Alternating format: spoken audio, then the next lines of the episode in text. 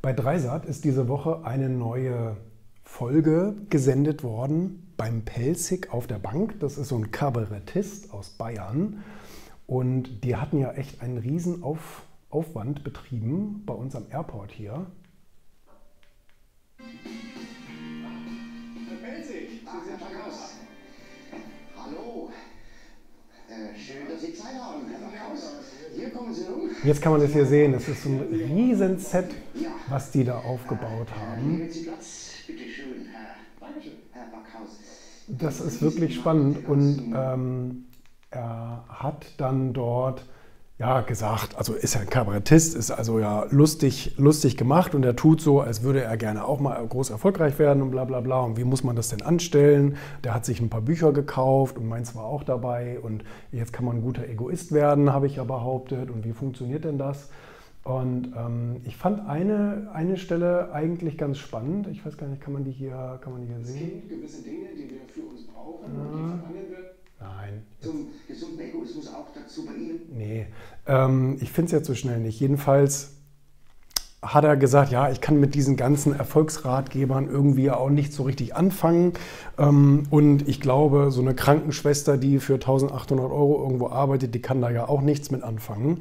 Da habe ich ihm natürlich sofort widersprochen und habe gesagt, das wäre ein Vorurteil. Also einmal ist der Mindestlohn nicht mehr 1800 Euro, sondern 2080 Euro. Und, ähm, und es gibt Krankenschwestern, die verdienen nicht 2080 Euro, sondern 13.000 Euro.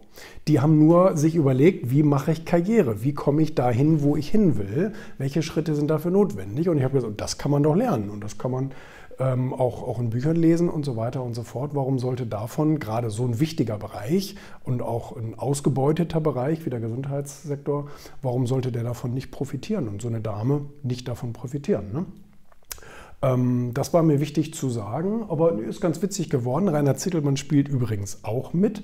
Lotto Chico, wie heißt er? Chico Lotto Gewinner oder wie auch immer, ähm, äh, spielt da auch mit. Also ganz viele verschiedene äh, Charaktere. Witzigerweise auch diese, ach, wie heißt sie denn noch da? Ähm, diese Österreicherin die gerne mehr Steuern auf ihr Erbe zahlen möchte.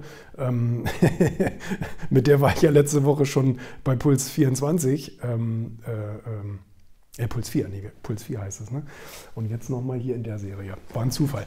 Äh, dann habe ich gesehen, ist ein neues Buch rausgekommen von der Christine Hoffmann. Und äh, hier bin ich auch drin erwähnt.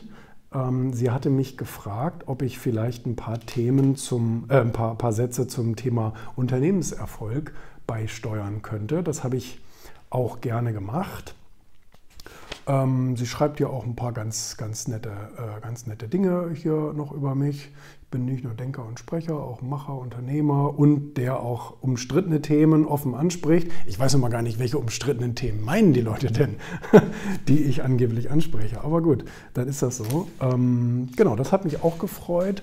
Und dann ist natürlich auch unsere neue Ausgabe vom Erfolg-Magazin rausgekommen. Ich war ja in äh, in Lugano bei Philipp Plein, habe ihn besucht und äh, da haben wir die Cover Story hier zusammen gemacht, auch mit schönen großen Bildern dabei, die wir extra mit ihm geshootet haben. Finde ich auch sehr, sehr gelungen. Ist ja auch ein toller Unternehmer durch und durch, kann man ganz viel, kann man ganz viel von lernen. Ja.